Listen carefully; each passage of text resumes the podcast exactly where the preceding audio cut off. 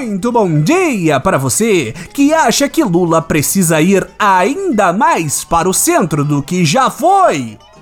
Muito boa tarde para você que presta solidariedade à vítima num dia e janta com o um assassino no outro. E muito boa noite para você que acha que assinar cartinha pedindo democracia, por favor, vai ajudar a impedir o golpe.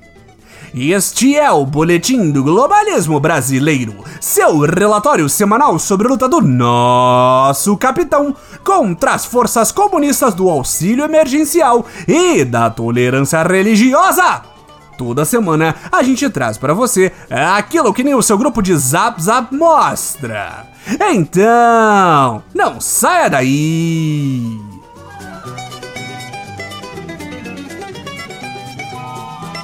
Está dada a largada, patriotas! Hoje começa oficialmente a campanha eleitoral 2022 que já vem acontecendo desde 1 de janeiro de 2018, dependendo do seu partido. Temos confiança e certeza de que nosso democrático capitão vai dar um show e buscar esta reeleição tão sonhada, estendendo a nova era até 2026, quando ele será substituído por um dos filhos que ainda não tiverem sido presos e extinguirá a alternância de poder. Essa invenção comunista. Mas parece que o nosso ânimo com a reeleição de Bolsonaro não encontra respaldo no Palácio do Planalto. Como falamos inúmeras vezes, nosso consternado presidente e sua corja têm demonstrado uma grande preocupação com a segurança das urnas eletrônicas, já que tudo indica que elas vão maciçamente votar pelo molusco de nove dedos. A preocupação é tamanha que, entre um ataque e outro a religiões de matriz africana ou a quaisquer grupos que sua turma odeia, Bolsonaro tem tentado falar frases completas sem cometer crimes, o que é uma raridade se tratando de capitão. Mas mesmo com essa hipocrisia, digo, acalmada do presida, sua base aliada continua insegura se ainda há tempo para evitar a volta do comunismo de centro, quase direita se você observar direito o que o PT vem fazendo nos últimos anos. Com isso, uma das últimas asseclas restantes da primeira temporada da nova era, Carla Zambelli recorreu a rituais apócrifos para garantir a vitória. Na última quarta-feira, um conhecido hacker foi avistado às voltas no Palácio do Planalto, indicado por Zambelli. Ninguém mais, ninguém menos do que Walter Delgatti, senhoras e senhores! Não está associando o nome à figura? Delgatti é ninguém mais, ninguém menos do que o hacker de Araraquara, de codinome Vermelho que invadiu os celulares de Sérgio Moro e sua equipe de promotores, detonando a bomba chamada Vaza Jato ao divulgar conversas que não sabemos verídicas ou não, porque Sérgio não deu seu celular para a perícia, como faz toda pessoa completamente inocente. De acordo com vários panfletos comunistas disfarçados de jornais, Walter teria se encontrado com Bolsonaro para discutir a segurança das urnas. Sim, patriota! Bolsonaro só quer assegurar que quando ele for eleito, não paire dúvida sobre a lisura do processo. De acordo com o site da revista comunista Veja, Ariovaldo Moreira, advogado do hacker, confirmou a reunião e disse, inclusive, que Bolsonaro teria perguntado se o hacker conseguiria invadir a uma urna eletrônica e alterar o resultado.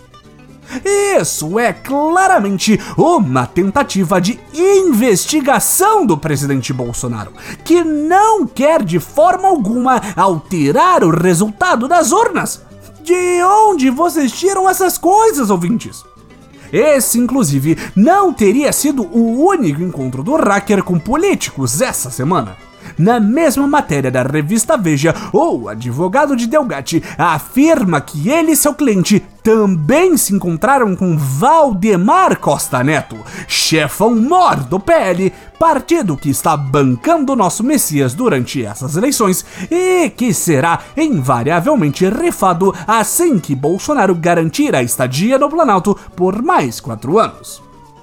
Durante essa conversa de compadres, Valdemar teria enchido o pirata da internet de elogios, falando como ele tinha sido pivô de uma das grandes mudanças políticas dos últimos anos. O assunto então passou para a possibilidade de invasão das urnas eletrônicas. Para aqueles que não são alfabetizados tecnologicamente, isso é o mesmo que perguntar se a geladeira vazia da casa do ouvinte pode ser hackeada, já que nem o eletrodoméstico nem as urnas eletrônicas são conectadas à internet, deixando o hacker sem ter muito o que fazer nesse caso.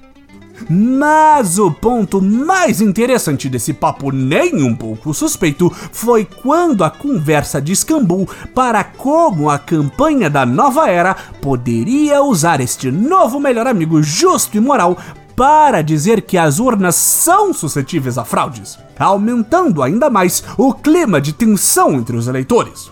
O plano maligno seria usar Delgatti como garoto propaganda sem contra-argumentos dos malditos petistas, já que é graças ao Sr. Hacker que Lula está solto e podendo se candidatar descobrindo que até mesmo advogado de hacker em reunião com políticos tem algum resquício de moral. Nesse momento, o advogado de Delgatti disse achar melhor o hacker desconversar, pois ele poderia acabar sendo incriminado por essas supostas declarações futuras. E aqui, o boletim pede uns minutinhos da sua atenção para discutir o papel de um advogado, caros patriotas. Esses profissionais não deveriam ser responsáveis por defender seus clientes.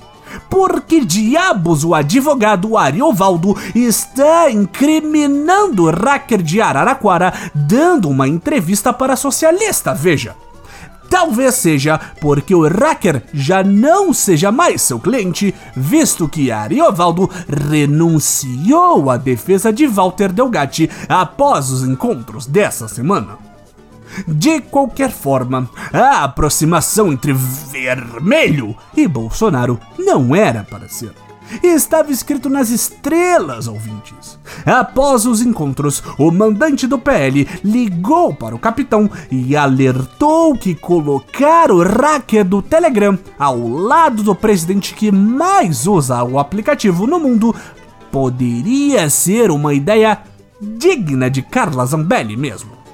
Chamando Delgatti de cavalo de Troia, o líder partidário alertou que uma invasão do telefone presidencial poderia inviabilizar a candidatura do Messias com algum vazamento bombástico na internet.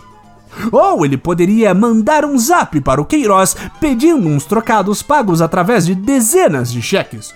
Ou ainda pior, Delgate Vermelho Hacker poderia oferecer um emprego no site Amazon, convidando seu Jair para uma proposta irrecusável de ganhar 500 a mil reais limpo todos os dias. Ou uma proposta dessas pode balançar o capitão.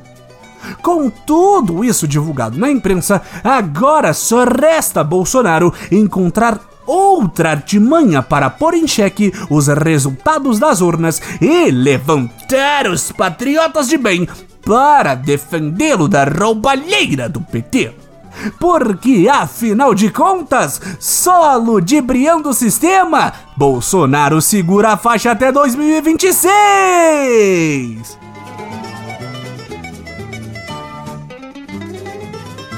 Esse foi o nosso Boletim do Globalismo Brasileiro para a semana de 15 de agosto. Envie sua sugestão ou crítica para o nosso perfil em boletimb no Twitter e fique ligado em nossas próximas notícias globalistas.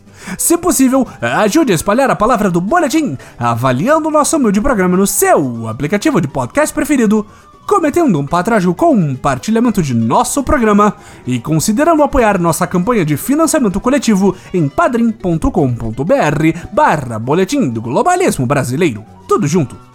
E lembre-se, Racker de Troia acima de tudo, Brasil acima de todos!